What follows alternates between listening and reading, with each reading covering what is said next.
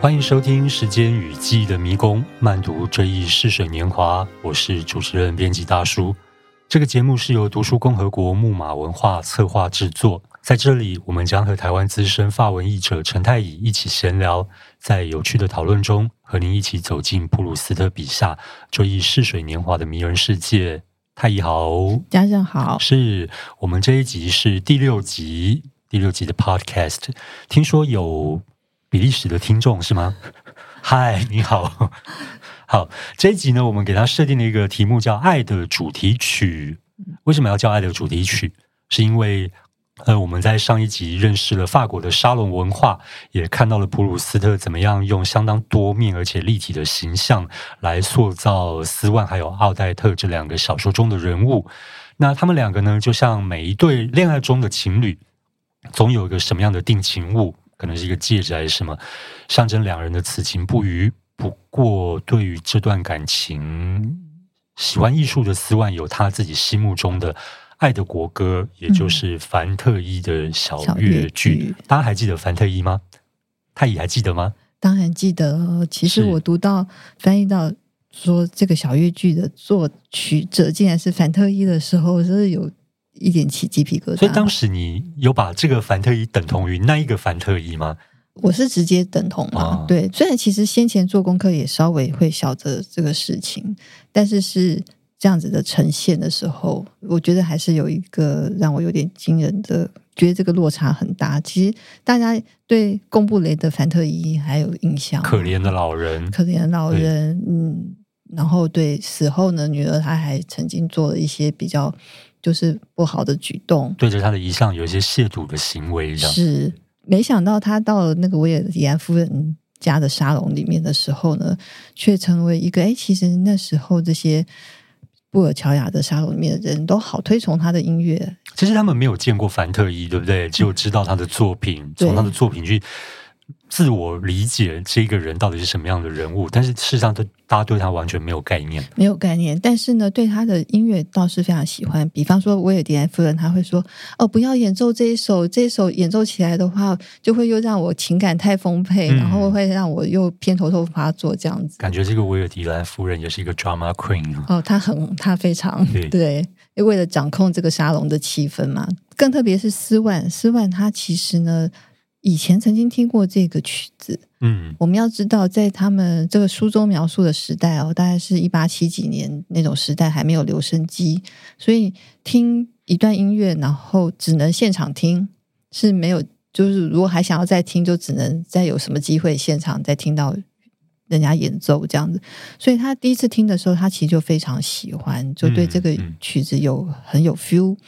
然后很想要再听到，但一直都没有机会再听到。那就有点像你在路上看到一个漂亮的女生走过去，就是惊鸿一瞥，看过一眼就消失了。哎，你普鲁斯特也对不对？他书里头有这样的描述，这样 没错。对，波特莱尔也曾经有一首诗哦，就是讲说致一位路过女子，就是在讲这样子的感觉。嗯、所以说呢，斯万他在维尔迪兰夫人家的这个沙龙上再次听到这首乐曲的时候，哇，他整个是非常。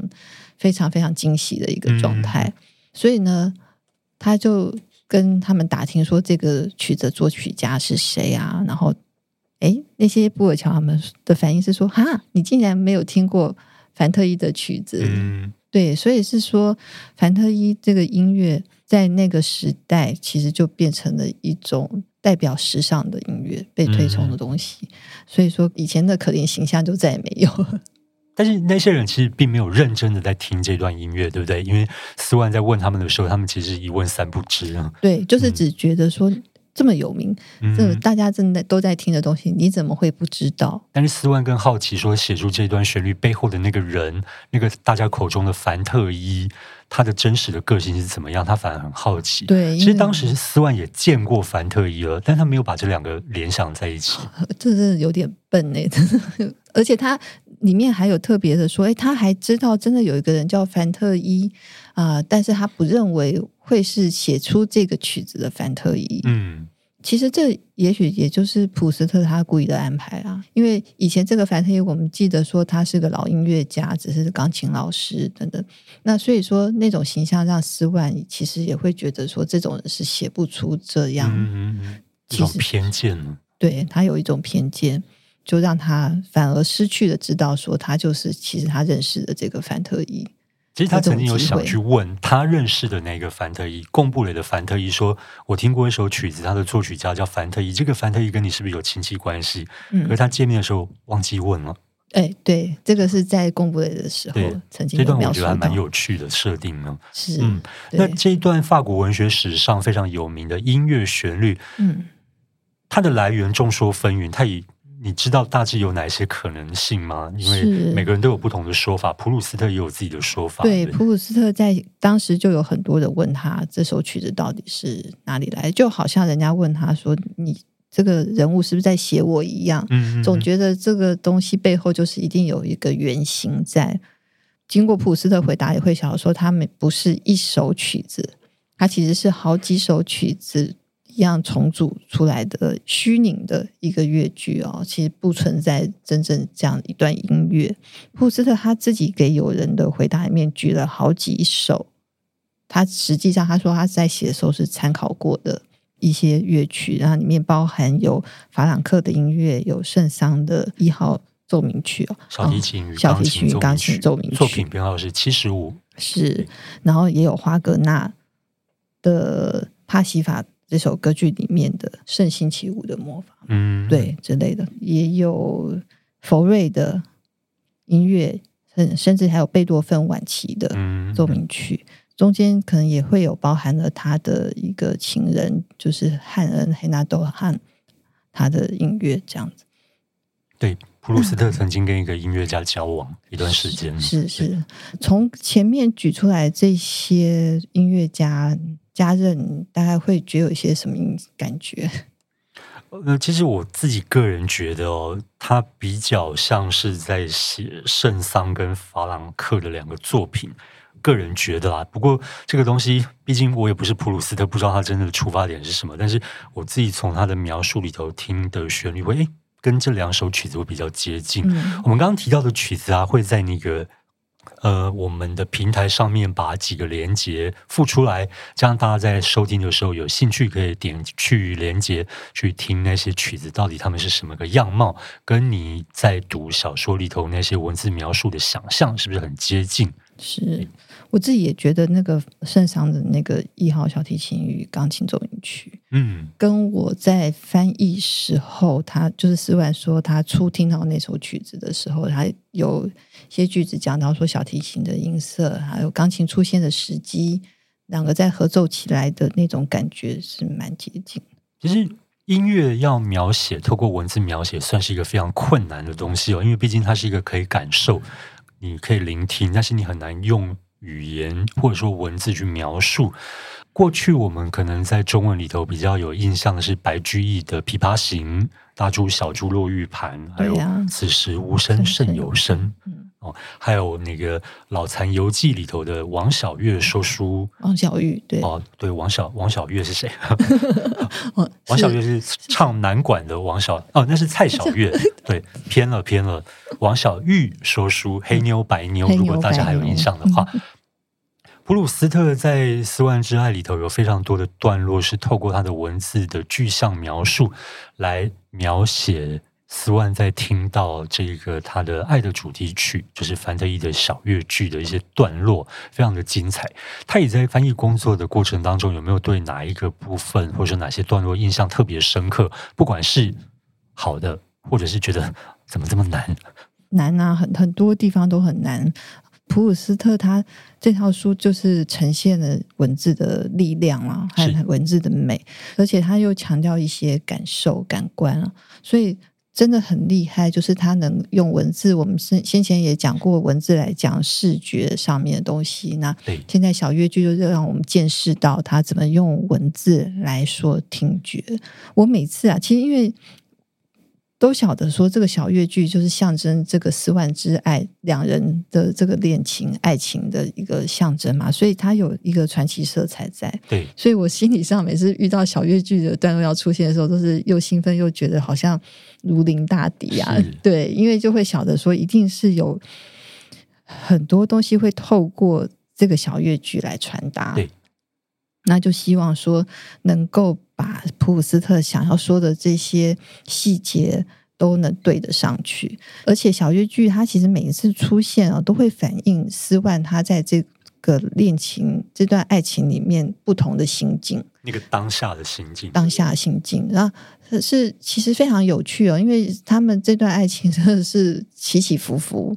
有很多本来是这样，后来又变化了，然后两个人之之间的这个关系也会产生不同的转变。那普鲁斯特常就会用小乐句来呈现斯万每次聆听这小乐句的时候，他会有不同的感受，跟着他当时跟奥黛特的关系的变化会有不同的感受。这样，所以呢，同样一个小乐句，它出现会有。不同的描述，那这中间有一些跟着心境上面不同的这个要扣的准，然后这些落差也要能呈现出来。对，这是我翻译的时候会比较很紧张在意的东西。嗯，对，像太乙刚刚分享了，也在前面公布了有提到的，说是从一些感官上的外在的感受。外在的聆听或者是观看，然后反映到内心的一些感受跟投射，那个又反映出那个当事人当下的那个心情，对不对？是，嗯，尤其是音乐的感受啊，像呃家人讲的一样，那个要用文字来讲音乐的感受，而且要用普鲁斯特那种细腻的程度来说，我觉得好像只有他办得到。也就是说，他讲的不只只是说这段乐曲，然后他的感受而已，他会把。这段乐曲的难以捉摸，就是聆听的时候，嗯，比方说斯万他对这段乐曲感受，其实他说他不是音乐行家，他是绘画方面的艺术方面的行家，但是音乐他不是行家，但是就这一个外行人，他听到了一段乐曲，却能让他产生这么多感觉，那他会有一些会想说啊，他想要再听到一次那个乐句再出现，他才能够更清楚的知道。这个乐剧到底在说些什么？是等等的这样，所以它还包含了，就是说一些聆听上面的时候的一些跟时间，还有乐曲出现的这上面的一些时机这样子的现象。然后呢，这些现象再让斯万进到他的内心，然后去产生一些他的感觉，对，是非常细腻。我自己出版之后，然后再捧着纸本书来读的时候，其实。当作为做一个读者，我反而读到了很多新的感觉和心得，嗯、然后有一些段落甚至比我在译的时候还更清楚。嗯，对，比方说，我来简单说一下下面他听这个小越剧的时候，第一次的那个地方，他说：“或许正是因为他不懂音乐，才能感受到如此混乱的印象；又或许唯有这类印象纯属音乐，未经引申，完全原创。”才不至于简化成任何其他类型的印象，因此这样的印象在某一刹那可谓无物质啊！想必当时听见的音符，根据音高与音长，试图填满我们眼前大小不一的表面，画出各种花式曲线，赐我们宽广、持久、稳定、随想等等感受，但乐音旋即消逝。这一切在我们心中还不够具体，难以不被随后甚至同时奏出的音符启迪的感受淹没，而这份印象将以它的流动性和晕染剂继续包覆时不时冒出粗可辨识却又立即沉默消失的动机。这些动机仅能凭借他们赋予的特殊愉悦得知，无法描述、追忆、指出其名，以言语形容。跟刚刚呃说到的这些作曲家，我们现在知道他们大致属于印象派音乐前期的一些作曲家，后来才会发现说，哦，事实上小乐剧它就是属于那个时期的一个音乐。嗯，因为后来呢，其实，在一些先前提到的贵族的沙龙、沙龙文化里面，贵族沙龙里面，他们有时候演奏的会比较是古典乐。对。对，就古典乐派的东西，那甚至是肖邦等等，我们觉得也很好听、很优美的音乐，但它还是属于古典乐的一种作曲的形式。小乐剧它是不一样，就更实验性一点的，对，偏当时的现代性一点。对，那他所谓印象派这些音乐，像我们知道德布西、拉威尔等等，他们其实是会比较跳脱一定要什么形式的句型或是曲式，但他重点是把一些感受传进人聆听者的这个心里面，会引发他们一些感受。所以刚刚读到这个段落的时候，就还蛮明显的，可以知道说啊，绘画也好，音乐也好，还有普鲁斯特文字也好，都是在在的在引发我们内心的一些感受，这样。我自己在读《斯万之爱》这一个部分的时候，觉得很有趣的是，我反而不是去看他们的爱情，我反而是透过普鲁斯特的描写，在看他对音乐还有一些绘画的看法、艺术的见解。因为这种不同的读小说的方式，反而让我在他的文本之外看到了普鲁斯特对于很多事情的一些感受。我觉得这点还蛮有趣的哦。而且这本来也就是普鲁斯特想表达的。以前第一集还讲过嘛，他。在想要用什么形态来说，后来结果决定不要用发表什么评论型文章或散文，而是用小说。那就把这些东西都这样子给融入在小说的情节里面，让我们去知道。就像呃，我们可以用很多不同的角度，或者是维度，或者是高度来看这部作品，就可以看到非常多不一样的。有趣的东西藏在里边，然后为什么一读再读，每次读都会读出不一样的东西？它的真正的乐趣跟关键就藏在这些地方啊！对，而且我觉得他用小说的方式啊，然后像比方说小越剧，他其实后来就把它比喻成一个就惊鸿一瞥的女子。刚刚家人说到的，嗯、某种程度，他也在教导我们怎么去听音乐，这样。然后斯万他每次小越剧，他在听到的时候，他就好像这个小越剧女神。对。对，他就突然这个小越剧，他有一个人物的感觉，有一个角色的感觉。那个小越剧女神好像就在跟他说些什么，用这个方式来传达斯万他不同的心情，他想得到的，他心中有疑问，他想得到一些什么样的启发等等。对，我觉得有一段我很喜欢的是他在形容那个音乐家创作这件事情哦，他说当一个钢琴。我当然详细的文字我没有办法这边背出来，呃，大致大家讲说，钢琴键盘呢是像很多的黑白键的随机组合，那音乐家就透过他们的那种理解呢，创造出了一段的旋律，它就像是从那种。成千上百的组合当中取出了一段，那那个乐句是过往没有人去创造过的，它就像进入到一个更神妙的世界，一般人无从去探寻，没有办法进到那个境界去。可是音乐家可以，他去了那个地方，看到那些东西，把它带回来，弹出来给我们听，等于是也带着我们进到那个神幻的境界里头去。那段我觉得哇。真的很很会写，很厉害啊！我译的好累啊，好辛苦。好，我们看得很开心啊！谢谢太乙，谢谢家人一起修改。对，不会不会。我们刚刚讲到那个凡特伊的小乐剧哦，关于这一段音乐的描述呢，我想大家用读的会更有乐趣。现在我想来谈两个空间，嗯、一个是公共的空间、开放的空间，嗯、一个是比较个人的空间、隐秘的空间。嗯。那这个东西在《斯万之爱》里头也扮了一个非常有趣的地位跟角色哦，分别是咖啡馆，还有奥黛特自己的住处。我们先前也就是上一集提到了那个沙龙文化，他也有讲到说，沙龙文化在后来随着文化跟历史的演进，慢慢转型成为一个咖啡馆的文化。那这样的一个演化背景，是不是跟当时的整个历史环境还有社会关系的变化？有关联呢？对啊，有关联啊。我们先前也提到了第二帝国开始的这工业革命，然后有巴黎大改造，这个奥斯曼大改造计划。哦，所以巴黎开始从一个其实蛮杂乱的的一个市城市哦，就出现有城市规划的模样，然后有一些大道。有一些贯穿东西南北这样子的大道，所以当时改的不只是建筑，连路都全改了。有有一些路会拓宽过，也就是我们现在看到的巴黎的样貌。对，现在我们巴黎的样貌看到其实是十九世纪这样改革过的哦，才会这么整齐。知道巴黎的有一些这个房子都是长得差不多，然后是同样颜色，屋顶高度也差不多，这样那都是那个时候的设计。这个某一条大道叫做意大利人大道上面呢，嗯、它就有聚集了不少现在也还有的这些咖啡馆，有一些不在了，那有一些还有留下来。这样，那咖啡馆的兴起其实也是大概十七世纪开始咖啡。这项产物慢慢从土耳其这边这样子，慢慢的往西欧传进来了，就成为了取代沙龙的一个场所，因为沙龙再怎么样，它也还是个私人聚会。对，那但是到了咖啡馆。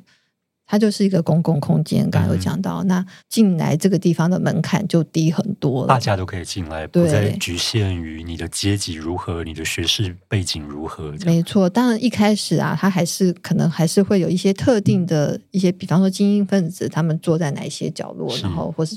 包一个什么空间呃时段，然后他们也在那边聚会谈论。他我们现在也知道有一些法国有名的文学奖，有花神咖啡的文学奖什么等等。嗯嗯、他们沙特他们以前也都还常在那个地方聚集，这样。所以十九世纪的时候就已经开始有这样子的状况。嗯、那普斯特也很巧妙的把那个时候的他们的生活的那个模式都写在里面。所以那个意大利人大道上面。就聚集了好几家，他都写到了像金屋啊，还有英国人咖啡馆啊，还有托尔托尼，现在都还有。嗯，托托尔托尼现在还有，好像在阿根廷还还有一家很有名。哦、对，到巴黎好像还有。跟我们现在也讲到布鲁乔亚慢慢起来，所以呃，很多这个工业化、现代化生活开始了，就变成了一个巴尔扎克把咖啡馆的那个柜台。吧台啦，就形容成是人民的议堂。嗯嗯，对。我先前在书里头读到过，说咖啡馆其实也像是一个社交的场合，看与被看的地方。嗯、所以他们就是他们会在他们的咖啡馆的空间上面架镜子。嗯，然后会是有点斜斜的，嗯，所以变成是你如果是坐着的话，你可以看到隔壁桌客人的脸，是，当然别人也看得到你，所以这是一个非常有趣的空间设计，是，然后再延伸到那个咖啡馆空间，对，对于社交然后人的互动提供的一个场所，非常有趣的设定，对，对不对？包含那个露台，就是说咖啡馆外面，其实我们很多人去对巴黎的想象就是去巴黎的露天咖啡座，嗯，坐一下，对比较贵。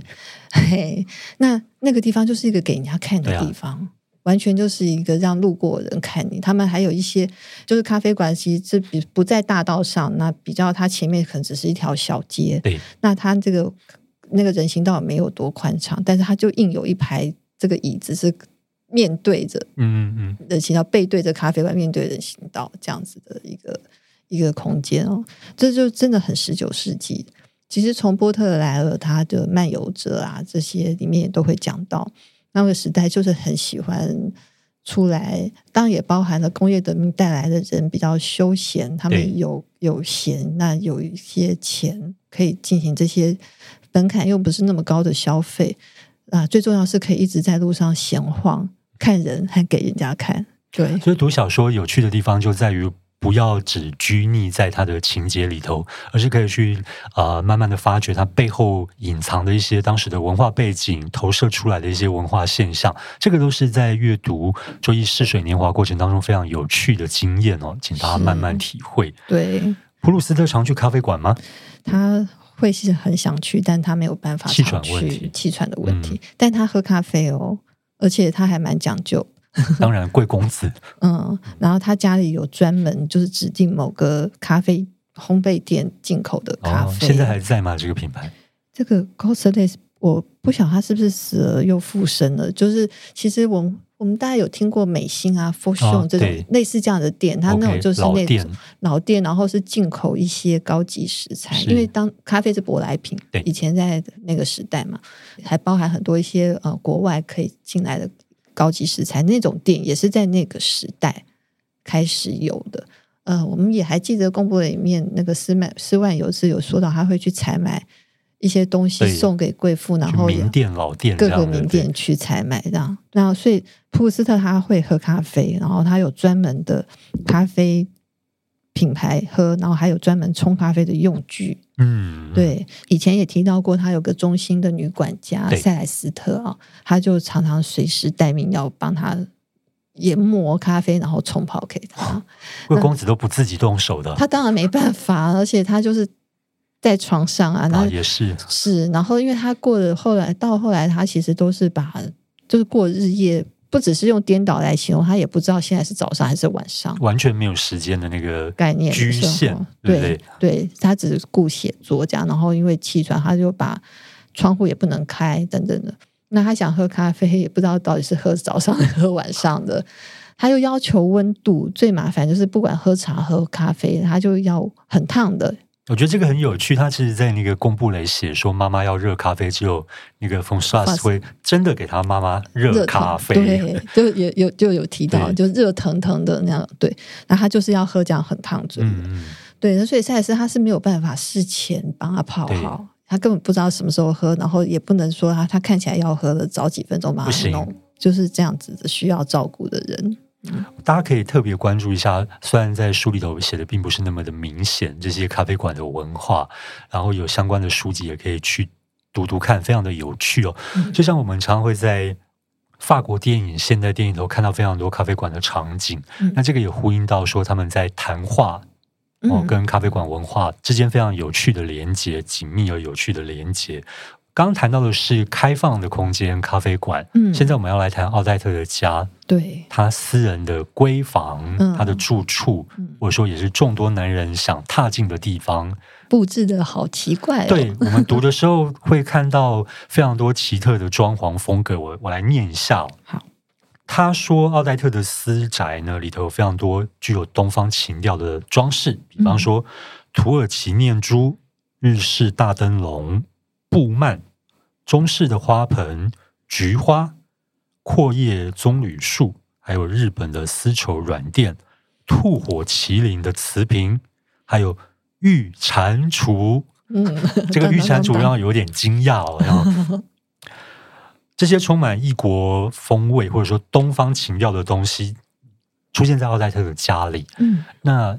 这些风格是不是反映了当时的一个文化背景，或者是一些商业活动呢？的确，因为其实，在法国的艺术史上啊，大概从路易十四、十五时期，他们就开始，因为我们也知道，那时候他们也会派传教士到中国等等，嗯、就看有些交流之后呢，那时候就会有一些东西就开始透过这种，起初可能是传教士，后来就是有一些商人，这样慢慢就。到了欧洲，那那时候他们就伴随着这个十八世纪的洛可可风，其实就兴起了一股所谓的西诺兹黑，就是东方风或是中国风。是西诺兹黑，它这个字根是用中国风来说，但事实上他们对中国的概念并不是这么清楚，嗯、然后对这些东西的。来源其实也不是这么的清楚，但是他们就整个把中国拿来统称，说大概就是这个远东，对他们来讲是东笼统的概念，对这个地方的所有的东西，这样，而且加上说那个景德镇的瓷器，那时候的技术也很好了。就当时欧洲是仿制不出来的吗？做不出来，因为他们就是怎么样也烧不出景德镇这么高级的硬瓷。是，对。那所以景德镇的瓷器是非常风靡整个当时的欧洲的宫廷和那个贵族之间。嗯、然后欧洲那时候他们努力很想烧，像我们知道在德国的 Meissen。对，搜狗楼上有专柜，贵的要命，欸、是惊人。对，因为他们是欧洲第一个烧出那样子的纯净的瓷器的那个地方。那法国的 Sèvres 也是努力的烧，但他们好像就是只能烧出软瓷。嗯，还是有等级上的不同的。对，所以奥黛特选择这样的风格，事实上反映了她事实上是一个追求时髦风尚的女子。她就是走在时尚尖端的啊！嗯、就她，她其实是个。算是交际花。对，那法国那个时期的所谓 demi-monde 的交际花，还有一些所谓的社交名媛，这中间还有蛮多上面的细微的差别。嗯、但是这样的女子，其实在那个时期是是是很流行啊，甚至她们有一定的社会地位。嗯，对。那他们的金钱来源就是他们的恩客们，恩客们啊，嗯、对。之前有一期谈性意识被节目分级分成限制级，所以我们接下来讲话就会避开这一类的话题。哦哦，那只好大家自己看，因为这里面有很多精彩的部分。因为奥黛特的职业，事实上他的金钱来源也是靠一些特殊的收入，然后可以过得很奢华又可以对很舒服的日子。但 斯万其实并不是很在意，对不对？他们那时候的人。对，就讲过说，其实不不用特别在意这种事情，爱就对了。对啊，他自己还不是花花公子吗？说的也是啊。对呀、啊，然后对刚刚讲到说景德镇的瓷器，那奥黛特的他那个房子里面其实也还有不少我们现在知道看起来像是日本来的东西，还有他很喜欢穿和服。在家里喜欢穿，我想也是像和服的东西啊，就是长长的，然后开襟的丝袍这样子。那这也是因为那个就是太平天国之后，那个中国的这个跟西方的贸易受到了影响，嗯、他们就会改向日本来下订单。对，对我在查的时候觉得这个地方蛮有趣，所以想讲一下。然后瓷器他们改向日本下，然后那个日本他们包瓷器的那个纸上就有很多浮世浮世绘的元素在里面。看到了啊，范谷看到了有没有？然后所以奥黛特也看到了，然后呃很多这个我们现在会发现说，那个时期假如去看洛可可风的一些欧洲的家具或者什么壁毯等等，他们上面就会出现很多这种什么轿子啊。嗯，或是什么楼阁宝塔，这是比较属于中国式的。然后有些热带植物的花鸟啊，这些图案。我们刚刚讲到“吐火麒麟”哦，“麒麟”这两个字，事实上他也在翻译的时候是有一些呃特别的根据的哦。印象当中，当时太乙是拿那个大块的漫画版本，嗯，因为漫画的有一格刚好就是画出那个花瓶的样子，对，然后那个呃画家有画出那个麒麟可爱的样貌，是。对。对，我们这边选的吐火麒麟，大家应该可以想象那个样貌会是什么样子的。是，对，但是我还是对那个玉蟾蜍很有 充满了遐想。奥黛特家里有一只东方风的玉蟾蜍，嗯，有趣。对啊，也让人家发现说，那真是一个很丰富的时代，东西方的交流可以到这种地步，就是什么玉蟾蜍这样子的东西。也可以坐船远渡重洋到了欧洲。其实还有一只乌银的骆驼，放在他的那个壁炉上边。嗯，还有像菊花这种东西，好像其实也是那时候，因为它比较其实是来自东方，东方的。对，对，然后呃，因为奥黛特他家里有一个像温室的地方，他种了好多菊花。哦，对对对，就是他进门之后会看到。对，然后斯万他，我记得有一段斯万他说，他还看到一个当时还没有很流行的品种，嗯，已经在奥黛特的温室里面看到。奥黛特算是绿手指，嗯、绿手指奥黛特啊。哎，我们又多发掘了他的一个形象，雅号盆栽的女子。嗯，好，我们回来谈爱与被爱的两端。嗯、斯万之爱，它的原文叫。安娜木的 Swan，那这个“二”其实就是一的意思，对不对？是。那他他有在暗示什么吗？对啊，我一直对这个标题感到非常的好奇，因为我们一直以来都把这个篇章称为“四万之爱”或“四万之恋”，好像特定锁定在什么东西上面，他跟奥黛特的感情。对，但在他的那个 “on” 这个这个字，它是一个单数名词的不定冠词，对，就让我一直觉得非常好奇，说这是。意思就是说，其实应该正确要讲意思的翻译的话，要讲说斯万的一段爱情嘛。那意思就是某一段。那然后，所以我们啊，大家可以理解说，这个花花公子他有一场特殊的恋爱。嗯，也是基于这里，我觉得说那翻成斯万之爱也 OK，因为就是那场特殊的。是爱情，但是进入那个文本之后，其实我们一开始斯万在翻开的大概第一页、第二页，就会听到维尔迪安夫人说奥黛特是一个心爱的人。嗯嗯，那在原文里面哦，他直接就是用的说 “c'est un amour”，嗯，就用了这个 “un amour” 这个字。那 “un amour” 这个字在法文里面，其实就是也是泛指说一个非常喜欢、非常喜欢的东西。是。或是人，或是事，或是物都可以，就像我们中文说的心头好啊，那那种感觉。那但是他他又不是说 the love，就是还是一个安娜木，就是还是一个爱嘛，所以就是一个心头好，你可能有好多心头好，复数的概念。对对，所以说还是会让我觉得说，他是不是普斯特还是有在暗示说，除了奥黛特这个爱情之外，还有别的心头好。小女工，书里头的小女工，这个这个小女工有可以算得上是备胎，对对对，比较是这个概念，没错。而且从情节的发展，还有我们刚刚其实读到说，呃，斯万他的他怎么样真的认可奥奥黛特到爱上他，是透过艺术就是透过一个画里面的形象，所以慢慢可能读者会发现说，斯万他这个另外的心头好，不见得只是人，是不是在指他的一些喜好、他的品味？嗯、像他对艺术其实是非常热爱的，只是他后来过着一个一副就是 dandy 的样子的生活，对所以他不想要好像自己形象是那个看起来就是一副很有企图心的样子，所以说他不会走到哪里都表现出他对艺术的热爱，有点把他隐藏压抑住了。嗯嗯、再加上他跟奥黛特交往。之后，他会发现他好像面临的一种抉择。对，奥黛特呢，还是艺术呢？对，因为奥黛特他实在没有什么艺术天分。就如果从他的一些言谈，或者说他对装潢的品味，你可以知道说他的那个底蕴跟斯万出身比起来呢，还是有非常大的落差。可这两个人结合在一起了。斯万曾经有想过说，是不是要教他一点这方面的东西？后来他放弃了吧？直接放弃了，就很像寇大医师，他们就是同一挂的嘛，同一个维尔迪兰家小圈圈的人，奥黛特跟寇大医师，他们不太懂得事物真正的价值。对对，不过不过这一群小圈圈的人对奥黛特其实也没有太多的好评，对不对？嗯、因为书里头我印象当中有提到说，如果你他们在暗示，如果你想教奥黛特一些关于美的东西，根本就是白费心机。白费心机。他们他们这种东西不算好评也没有错，但我好像觉得。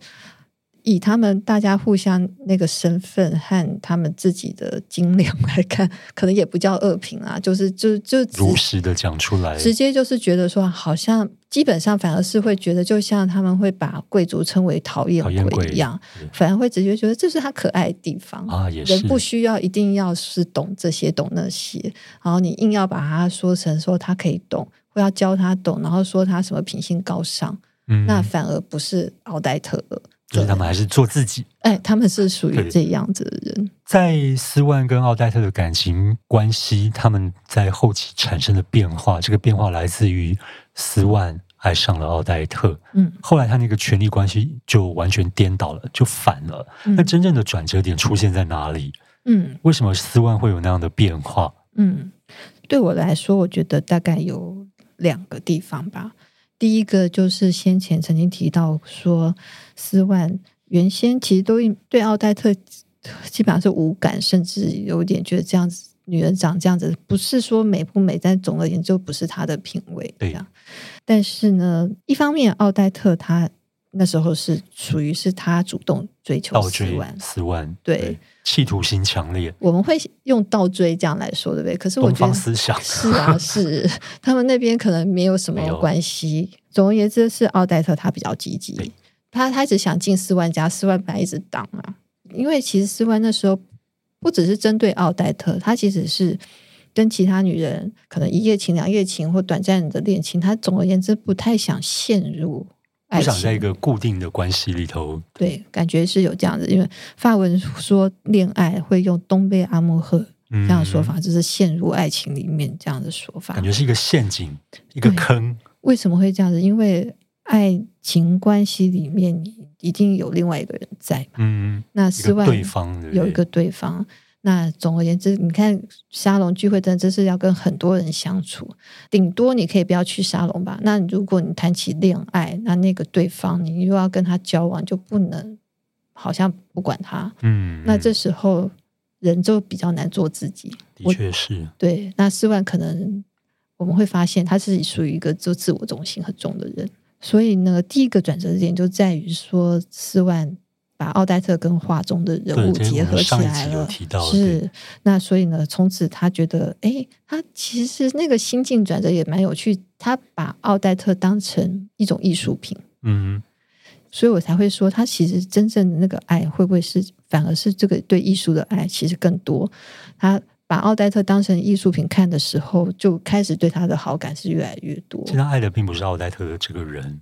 就是投射到他身上的一个形象跟想象，对，一直都是这样子。这个爱情真微妙，非常的特别。我觉得，其实，在其他的法国文学里面，也不见得会有这样的论述。那布斯特他他对爱情有非常特别的论述啊，因为不止十万之爱，到后面其他的卷册里面，叙事者本人的爱情，对，也很蛮病态的，对，都可以看到。